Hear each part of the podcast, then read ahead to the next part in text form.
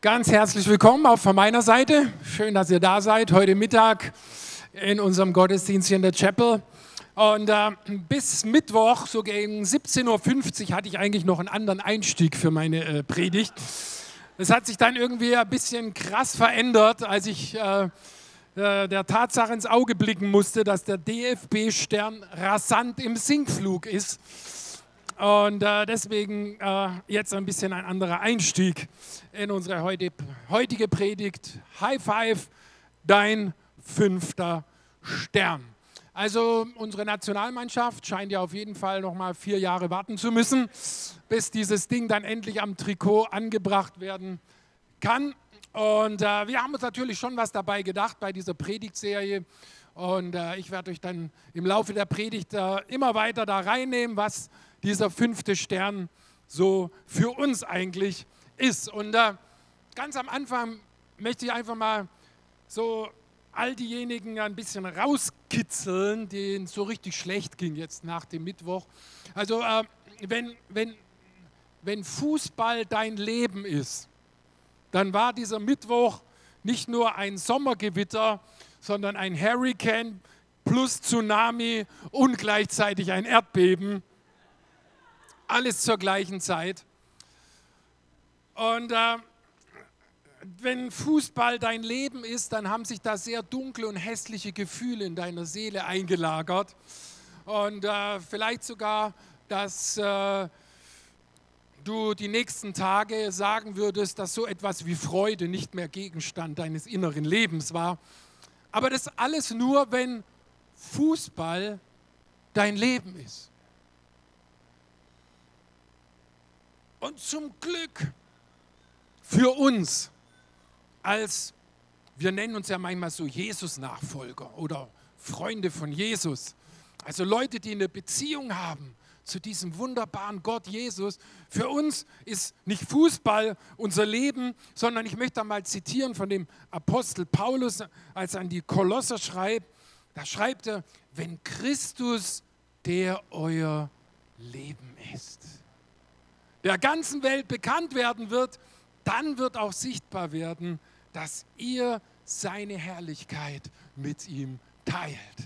Ganz einfach gesagt, hast du dir das schon mal so richtig überlegt, dass Jesus dein Leben ist? Ist es so oder ist dein Leben was ganz anderes? Ist Jesus dein Leben? Kannst du das sagen? Jesus, du bist mein Leben. Das ist schon ein bisschen herausfordernd, oder? Klar, und warum dieser Titel Dein fünfter Stern ist ja nicht so schwer. Mitten in der Fußball-Weltmeisterschaft und äh, High Five haben wir gedacht, das ist eine richtig coole Begrüßung.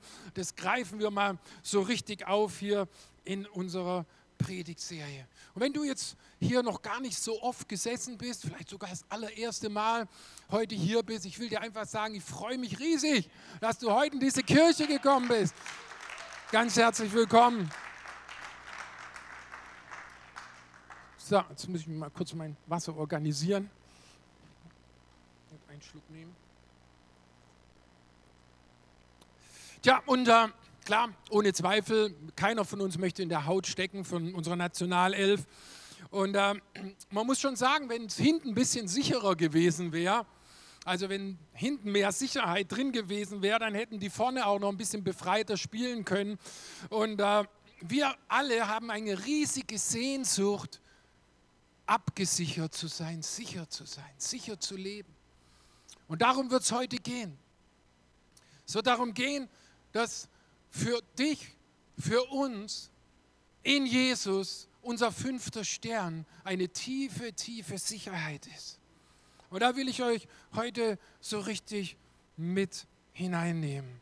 Wir wollen uns absichern gegen Schicksalsschläge. Unsicherheit ist ein, kein, ist ein hässliches Gefühl, oder? Es passt nicht zu uns. Es fühlt sich fremd an. Es fühlt sich kratzig an. Es ist etwas, was wir einfach nicht haben wollen. Wir, wir lieben es, sicher zu sein. Wir lieben es, in einer sicheren Umgebung zu sein. Wir lieben, dass unser Herz in Sicherheit ist. Das ist so ein starker Drang im Menschen. Und wisst ihr, es hat ganz viel damit zu tun, dass die Menschen Geld erfunden haben Es hat ganz viel mit diesem Bedürfnis nach Sicherheit zu tun. Früher hat man ja immer das Zeug getauscht und dann hat sich irgendwann mal jemand überlegt, ja, wenn ich jetzt in eine Stadt komme und dann habe ich kein Huhn mehr dabei oder kein Schaf mehr, was ich hinter mir herziehe, dann kann ich mir nicht das ganz notwendige Schnitzel kaufen, was ich äh, da vom äh, Metzger haben möchte. Ach so, nee, da hätte er sein Schaf nehmen können. Äh, irgendwas anderes kaufen, neue Klamotten oder so. Und äh, dann hat man angefangen, Geld zu erfinden. Das ist viel kleiner, das ist viel leichter zu tragen. Und, und wisst ihr, damals hatte das Geld tatsächlich genau den Wert, der draufgepresst war. Es war eine Goldmünze oder eine Silbermünze und die war so groß und so schwer wie der Wert, der da auch drauf gestanden ist. Und äh, deswegen haben Leute Geld erfunden und wisst ihr, Menschen haben immer ein Bedürfnis nach Sicherheit. Und deswegen hat man das Geld immer in Bezug gesetzt zu dem, was man am mächtigsten gehalten hat. Früher waren, ganz am Anfang war das Geld im Tempel. Ganz am Anfang war auf den Münzen die Abbildungen von Göttern. Man wollte seine Sicherheit von etwas Starkem und Großem absichern lassen. Später waren es dann die römischen Herrscher oder griechischen. Die haben dann ihr, ihr Bild da auf der Münze gehabt. Und man hat den Glauben gehabt, dass durch diese mächtigen Menschen mein Geld abgesichert ist. Ja, das war das, das, das Streben des Menschen schon immer. Heute ist es mit dem Geld ein bisschen anders. Das Geld ist heute nicht das Papier wert, was drauf gedruckt ist. Ähm, aber das macht nichts, weil wir alle glauben, dass dieser Wert, der auf dem Papier steht, dass der wirklich so ist. Und solange alle das glauben, funktioniert unser Finanzsystem und beten wir weiter, dass es alle glauben. und dann sind wir in Ruhe und sind, brauchen uns nicht äh, äh, unnötig beunruhigen, sagen wir mal. Dasselbe ist mit den Zahlen auf Konten. Du glaubst, dass wenn da so viele Nuller auf deinem Konto dahinter sind, dass es dann so viel wert ist. Und das ist dann hoffentlich auch so. Und äh, so ist es jetzt heute in unserer heutigen Zeit. Also keine Goldmünzen und Silbermünzen mehr, sondern Papier und Zahlen. Aber das alles nicht so ganz so sicher ist, wie man uns das immer suggerieren möchte, das merkst du zum Beispiel, wenn du zur Bank gehst und eine richtig große Summe Bargeld abheben willst. Plötzlich wird die Dame am Schalter ganz nervös. Sag, äh, Moment mal, das, das, müssen Sie aber anmelden. Die können nicht einfach hier so eine riesige Summe, 150.000 Euro in Bar haben können. Ja, sagen okay, dann melde ich das halt an.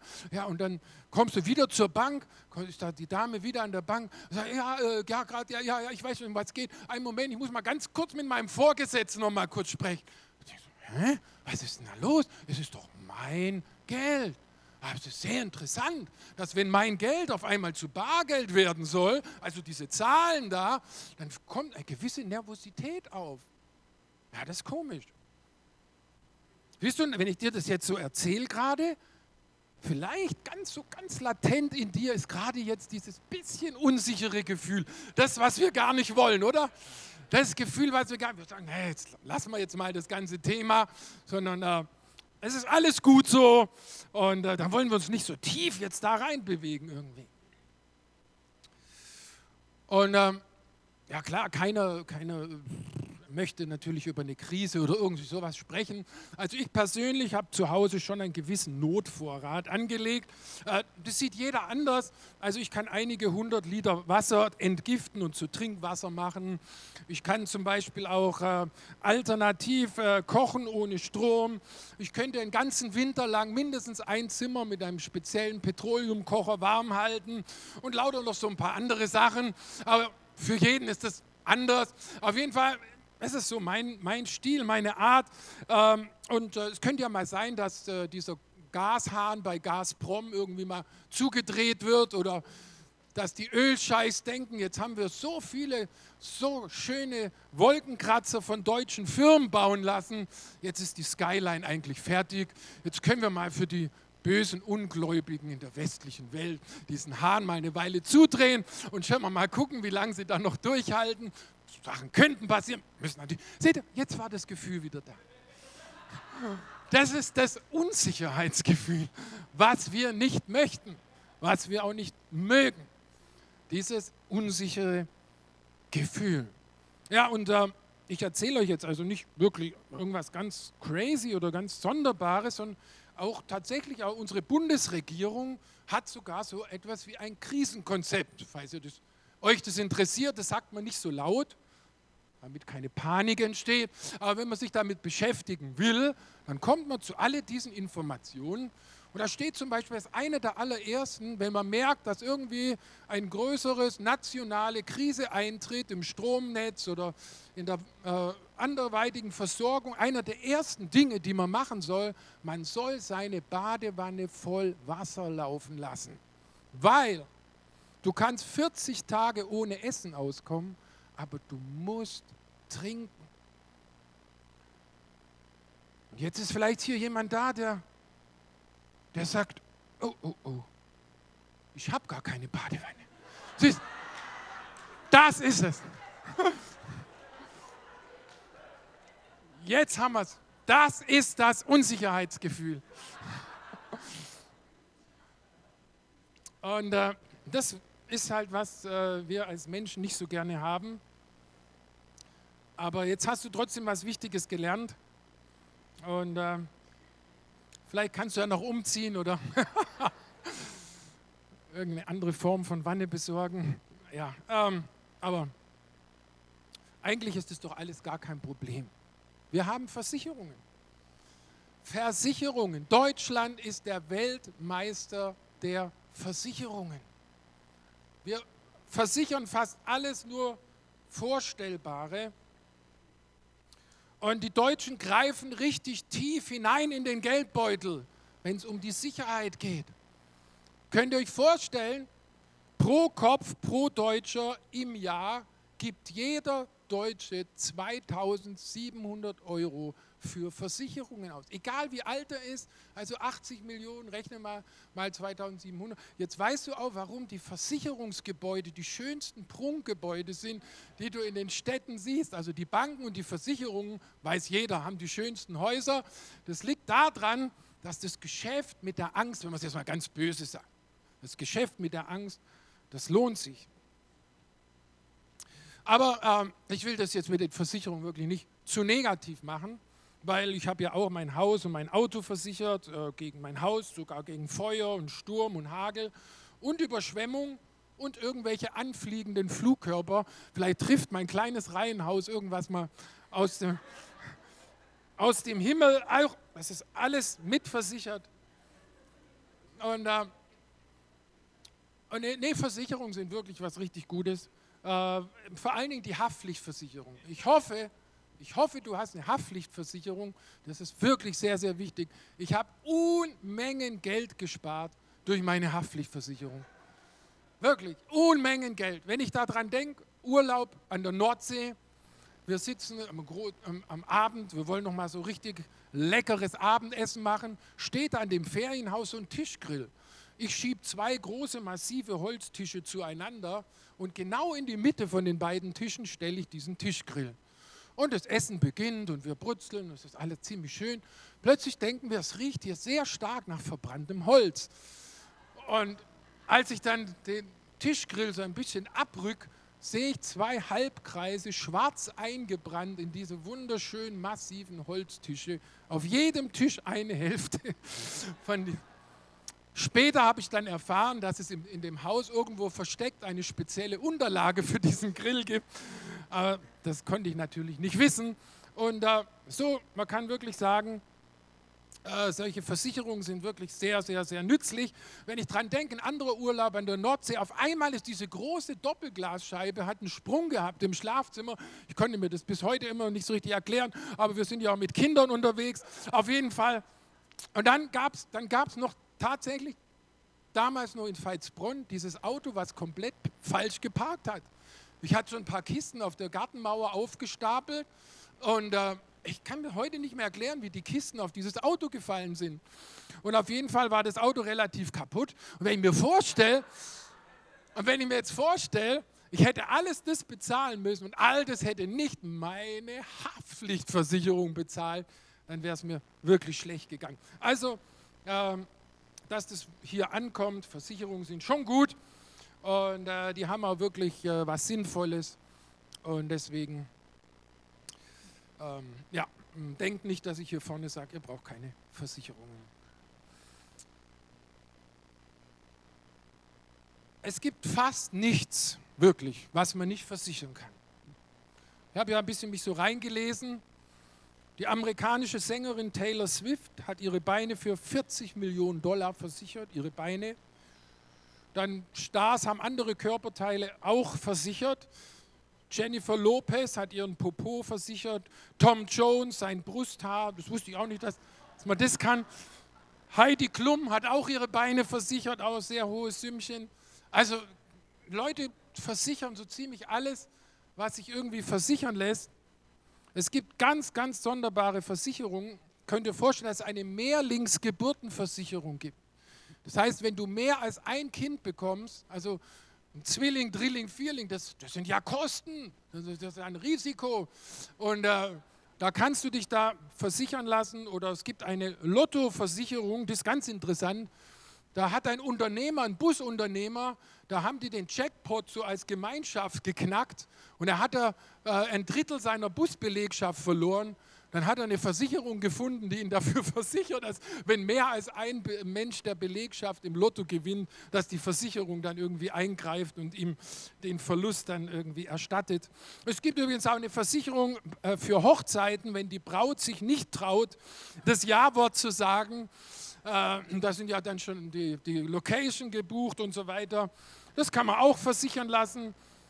Und das Krasseste, was ich gelesen habe, ist, man kann sich auch gegenüber Schaden von Alien aus dem Weltall versichern lassen. Also dort ist auch nochmal eine potenzielle Gefahr. Und äh, ist schon ein ziemlich lustig alles, aber auf jeden Fall, meine Frage ist halt, lässt sich die Seele auch versichern.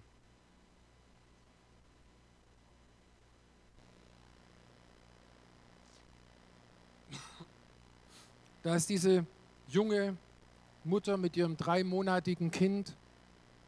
Sie hat solche Panikattacken. Sie geht nicht mehr allein in den Supermarkt. Sie kann nicht in der U-Bahn fahren. Da ist der Geisteswissenschaftler, der seit 15 Jahren seine Dissertation nicht zu Ende schreiben kann, weil immer wieder diese Panikattacken, diese Ängste kommen, diese Unruhe. Da ist ein DJ, der in der Nacht, wenn er nicht auflegt, sondern zu Hause sitzt, regelmäßig plötzlich Brustschmerzen bekommt. Er ist ganz sicher, Herzinfarkt. Er geht zum Arzt, der Arzt untersucht ihn, sie sind kerngesund. So geht es weiter, Woche, Monat für Monat. Er geht wieder zum Arzt. Sie sind kerngesund. Angst, Panikattacken. Millionen von Menschen in unserem Land leiden an unterschiedlichen Angststörungen. Etwa 15 Prozent aller Deutschen war schon irgendwann mal in irgendeiner Form, hat er Hilfe gesucht wegen irgendeiner Form von Angstzuständen.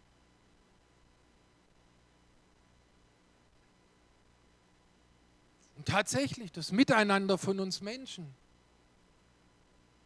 ist oftmals so angespannt. Und oftmals geht es bis in die Gewalt. Und wir hören von Gewalt, von Terror. Für die Deutschen ist seit drei Jahren auf Position 1 von allem, vor was sie Angst haben, ist ein Angst vor einem terroristischen Anschlag. Und ich glaube nicht, dass es eine Versicherung gibt, die das absichern will. Seit einiger Zeit, wenn wir in Fußgängerzonen gehen oder zu Volksfesten, passieren wir solche großen Betonboller, Poller, die erinnern uns daran, dass eine potenzielle Gefahr in unserem Land besteht. Und letzte Woche auf einmal wird das Böse und Schlimme so nah. Da schauen wir 20 Kilometer etwa nach Gunzenhausen da lesen wir, dass ein Vater seine ganze Familie ersticht und selber vom dritten Stock vom Balkon springt. Nur drei Tage später Niederbayern, ein 72-jähriger Mann erschlägt seine Lebensgefährtin mit dem Hammer. Danach verletzt er sich selber lebensgefährlich und stirbt. Es gibt schon Gründe, warum er sich vielleicht mal unsicher fühlen kann. Aber eigentlich beginnt Unsicherheit ja viel, viel früher. Wer kennt das Gefühl nicht, wenn du in eine neue Klasse kommst Und alle schauen dich an. Oder du kommst in einen Kurs, der schon begonnen hat und du weißt nicht, ob du noch irgendwie hinterherkommst. Du kommst in einen neuen Job, ins Großraumbüro. Alle munkeln, alle schauen dich an. Du weißt nicht, ob du das schaffst. Du weißt nicht, ob du richtig angezogen bist. Du fragst dich, oh, rieche ich vielleicht nach Schweiß? Habe ich das Richtige an? Was mache ich in der Mittagspause? Soll ich mich einfach allein in der Mensa hinsetzen oder soll ich mich einfach zu den anderen hinsetzen? Und deine Seele produziert Fragen und Fragen. Und da ist es wieder, diese Unsicherheit, dieses Gefühl, das wir nicht mögen, dieses Gefühl, das gar nicht zu unserer Seele passen will. Aber es gibt es in so vielen Situationen unseres Lebens. Dieses Gefühl, unsicher zu sein, ist fast schmerzhaft.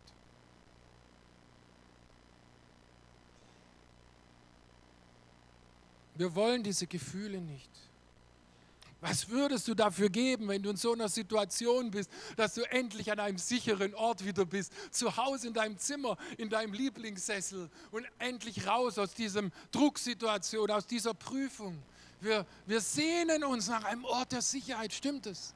Wir brauchen das, diesen Ort der Sicherheit, diesen Platz, wo unsere Seele zur Ruhe kommt, wo wir sagen, ah, hier kann ich sein, hier bin ich, hier fragt mich keiner irgendwelche schrägen Dinge, hier bin ich sicher. Was ist schon sicher in unserer Welt? Jemand hat mal gesagt, nur eine Sache ist sicher, der Tod ist hundertprozentig sicher. Ein bisschen makaber eigentlich, aber für uns Christen stimmt es übrigens nicht. Nicht mal der Tod ist bei uns Christen sicher, weil Jesus hat uns versprochen, alle diejenigen, die leben und mit Jesus verbunden sind, die an diesem Zeit leben, wenn Jesus auf die Erde wiederkommt, die werden einfach von ihm eingeladen in die göttliche Umkleidekabine. Da ziehst du deinen sterblichen Leib aus mit all seinen Schmerzen, mit all seinen Krankheiten, mit seiner Behinderung. Und dann ziehst du einen neuen, unsterblichen Leib an, der dafür gemacht ist, in Ewigkeit im Himmel zu leben. Wow, was für eine Hoffnung, was für ein, ein Zuspruch und ein, eine, ein Versprechen Gottes an uns. Und obwohl wir in einem der sichersten Länder leben und vergiss nie dankbar zu sein für Deutschland, bitte, bitte, bitte vergiss es nie. Wenn du in unzählige Länder dieser Erde schaust, kannst du sagen, danke Gott, dass ich in diesem sicheren Land leben darf. Und trotzdem gibt es so viele Dinge, die auf unsere Seele einwirken, die in uns Stürme produzieren, die in uns wie so kleine Erdbeben unserer Seele sind und die uns diese Botschaft geben, du bist nicht sicher. Und das ist so gut, dass wir das lebendige Wort Gottes haben. Amen. Gott verspricht uns Sicherheit in seinem Wort. Hört mal an, was im Psalm 46, 2 bis 4 steht. Gott ist unsere Zuflucht und Stärke, der uns in Zeiten der Not hilft. Deshalb fürchten wir uns nicht, auch wenn die Erde bebt und die Berge ins Meer stürzen, wenn die Ozeane wüten und schäumen durch ihre Wucht, die Berge erzittern. Gott ist deine Sicherheit. Gott will dein fünfter Stern im Leben sein. Und wenn er diesen Platz hat in deinem Herz, in deinem Leben, dann kannst du durch dieses Leben erfolgreich gehen. Dann kannst du durch dieses Leben, durch Situationen hindurchgehen und dann kannst du das Spiel deines Lebens gewinnen. Amen.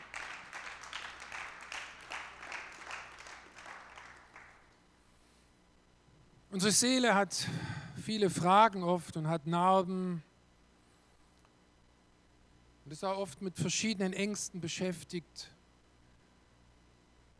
Und ich freue mich so, dass derjenige, der uns den Hebräerbrief in der Bibel geschrieben hat, keiner weiß, wer es war, dass der so ein Verständnis davon hat, wie sehr wir diese Sicherheit brauchen und wie sehr wir unsere Seele diese stabile Hoffnung braucht und wie sehr Gott sie uns geben möchte. Lesen wir mal zwei Verse aus dem sechsten Kapitel im Hebräerbrief. Auch Gott hat sein Versprechen mit einem Eid bekräftigt. So haben wir, denen seine Zusagen gelten, die unumstößliche Gewissheit, dass er sie auch einlöst. Und weil Gott niemals lügt. Hast du es gehört? Weil Gott niemals lügt, haben wir jetzt zwei Tatsachen, auf die wir uns felsenfest verlassen können. Gottes Zusage und sein Eid ermutigen und stärken alle, die an der von Gott versprochenen Hoffnung festhalten.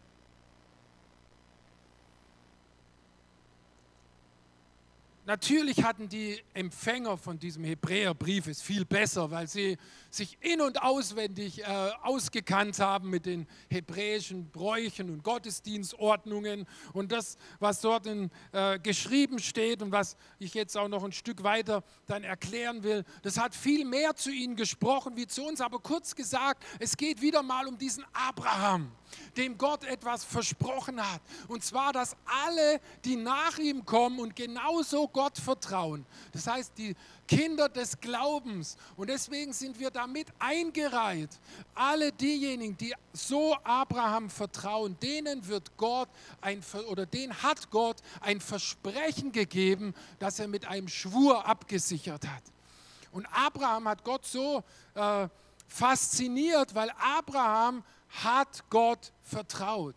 Gott hat ihm einen Sohn versprochen. Er hat 25 Jahre darauf gewartet und dann hat Gott ihn herausgefordert, ihm diesen Sohn zurückzugeben. Und Gott war sogar da, äh, Abraham war sogar dazu bereit.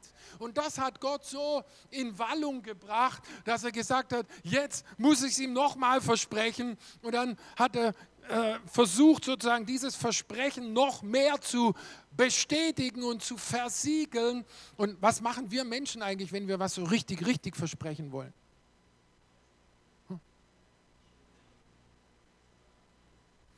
Schwören, gute Antwort. Aber wir Christen sollen übrigens nicht schwören.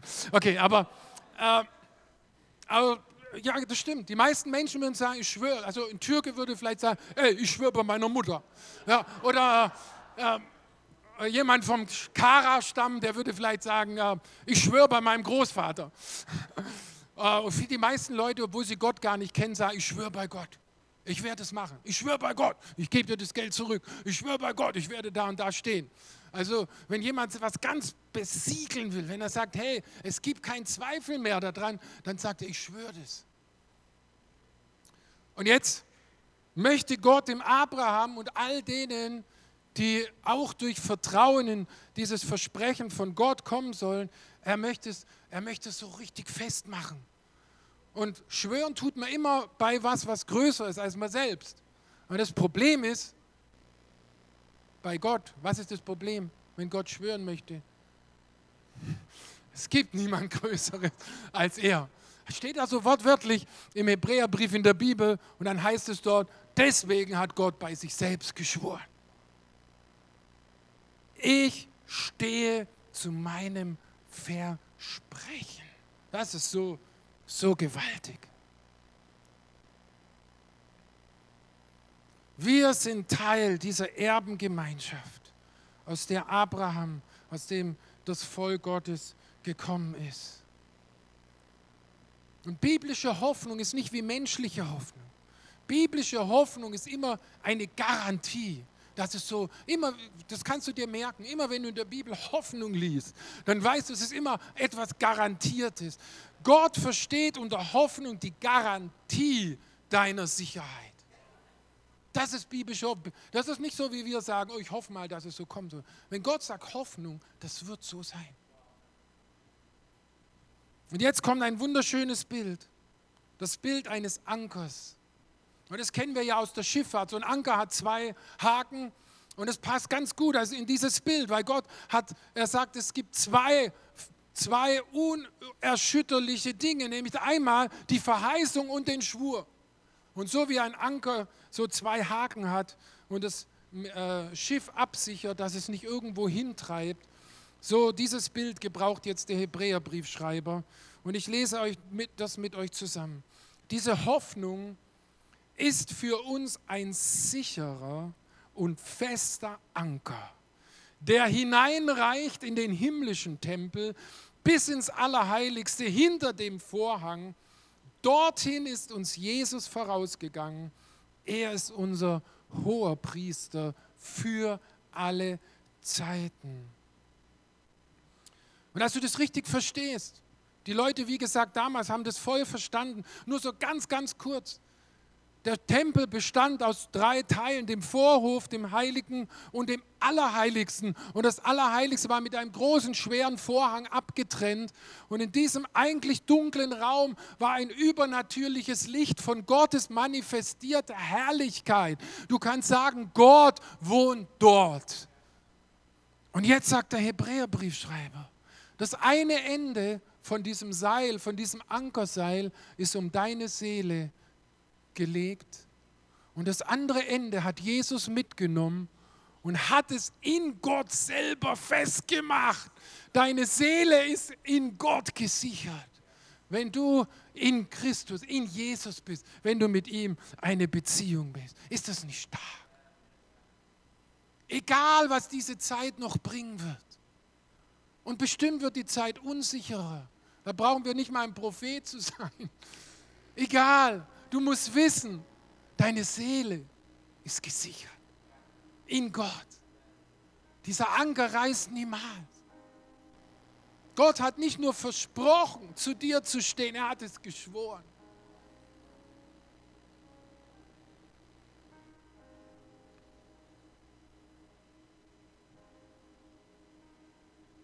Jesus Christus hat den Zugang zur Gemeinschaft mit Gott geöffnet. Er durch sein Sterben und durch seine Auferstehung, er hat es möglich gemacht. Jesus ist vorausgegangen, um dein Herz abzusichern, deine Seele festzumachen. Jesus ist vorausgegangen, um deine Seele mit Hoffnung zu sichern. Was für eine Perspektive für unser Leben.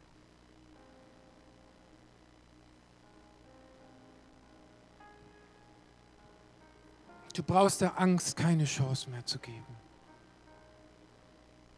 Und wenn dieses unsichere Gefühl kommt, schick es weg. Sag ihm, ich weiß, wo meine Seele gesichert ist. Egal was kommt, egal wo du gerade durchgehst. Ich weiß nicht, vielleicht hast du nicht so ein Anker. Ich möchte dich ermutigen heute. Jesus ist wirklich erfahrbar und er ist wirklich hier. Und er ist wirklich nur ein Herzensgebet von dir entfernt.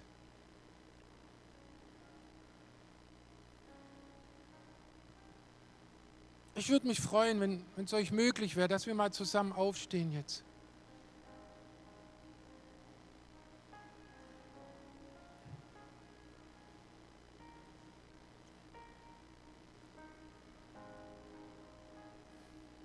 Vielleicht bist du hier und du weißt in deinem Herzen, du hast, du hast noch nicht so einen Freund im Leben, so wie Jesus sagt, ich bin bei dir alle Tage bis zum Ende der Zeit. Vielleicht weißt du noch nicht, was der Psalmist im 23. Psalm meint, wenn er sagt, und wenn ich durch die, das Tal der Todesschatten gehe, fürchte ich mich nicht, denn du bist bei mir. Dein Stecken und dein Stab, sie trösten mich, sie halten mich. Vielleicht hast du das noch nicht. Und du kannst heute einen Anfang machen. Du kannst heute Jesus kennenlernen.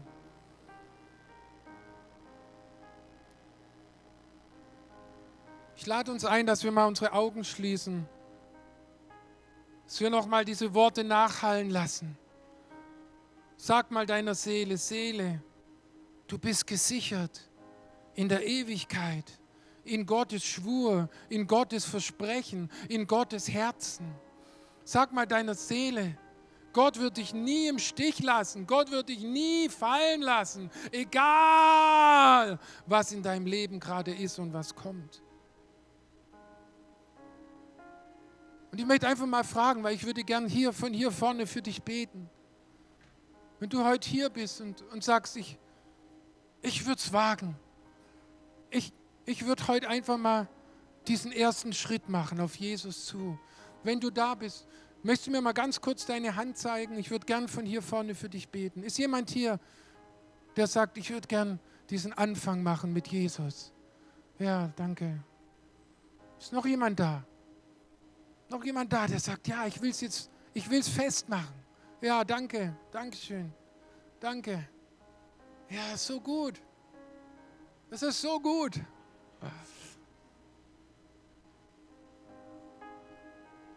Er ist so erfahrbar, er ist so real, er ist so echt.